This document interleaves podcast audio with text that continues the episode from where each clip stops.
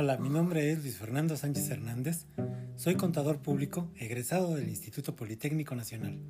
Tengo 20 años desempeñándome como servidor público y dos como docente de nivel superior en CECIJUC, impartiendo las materias de costos, derecho mercantil y sistemas y procedimientos en la carrera de contaduría pública.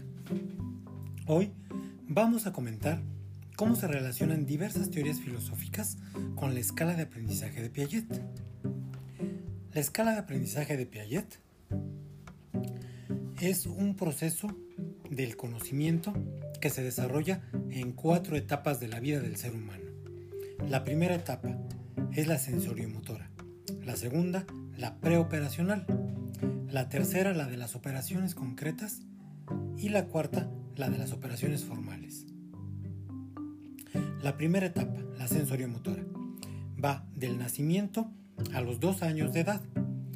En esta parte, en esta etapa, se presenta el niño activo, el niño que aprende la conducta positiva. Empieza a generar conocimiento del mundo que lo rodea por medio de pensamientos dirigidos a objetos. En esta etapa se podría equiparar a la teoría mayéutica de Sócrates, en la cual hay que hacer preguntas que cuestionen lo que creemos saber de algo, para dejar al descubierto nuestra propia ignorancia y que de esa manera se revele la verdad. En esta etapa, el niño se cuestiona acerca de todos los objetos y fenómenos a su alrededor para tratar de entender y descubrir el mundo que lo rodea. La educación en esta etapa consiste en hacerse las preguntas correctas para llegar a la esencia de las cosas. La segunda etapa, la preoperacional, va de los 2 a los 7 años de edad. En esta etapa conocemos al niño intuitivo, el que empieza a utilizar símbolos y palabras para construir ideas. En esta etapa se tiene la centralización y el egocentrismo, es decir, el niño es el centro de su propio aprendizaje y conocimiento. En esta etapa podemos distinguir rasgos de la teoría del idealismo de Platón, quien sostuvo que sólo las ideas universales son verdaderas y constituyen un mundo suprasensible, es decir, un mundo que se puede conocer solo de manera intelectual y no a través de los sentidos. Platón decía que es por medio del intelecto y de la razón como se logra conocer el mundo real. En esta teoría, la educación consiste en percibir primero los estímulos que son captados por los sentidos hasta que las ideas empiecen a surgir como esencia de las cosas. En la tercera etapa, la de las operaciones concretas, que va de los 7 a los 11 años, nos muestran al niño práctico. Aquí el pensamiento está ligado a los fenómenos y objetos del mundo. Se inicia la clasificación y el ordenamiento de los pensamientos.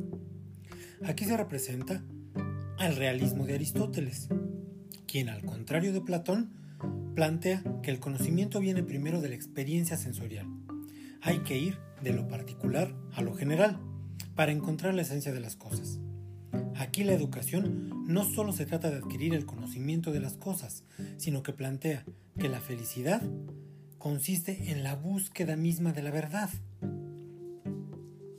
Dentro de la corriente del realismo encontramos a otro gran representante, que es Comenio. Comenio, que es considerado el padre de la pedagogía moderna, y quien propuso un modelo en el cual la educación debe de ser amena y no tediosa, este modelo se llama Pansofía, que significa la educación es universal. Se debe de enseñar todo a todos. La última etapa, que es la de las operaciones formales, va de los 12 años en adelante. Y aquí es donde se forma al niño reflexivo, el que aprende sistemas más abstractos del pensamiento y comienza a generar razonamientos científicos comienza a estructurar pensamientos más elaborados que satisfagan su deseo de conocimiento. En esta etapa podemos reconocer al racionalismo de Descartes, quien propone que el conocimiento surge a partir de un método de cuatro pasos. Primero, aceptar como verdadero solo aquello de lo que se tenga una evidencia indubitable, es decir, que no haya dudas de que el objeto o fenómeno que tenemos enfrente es real.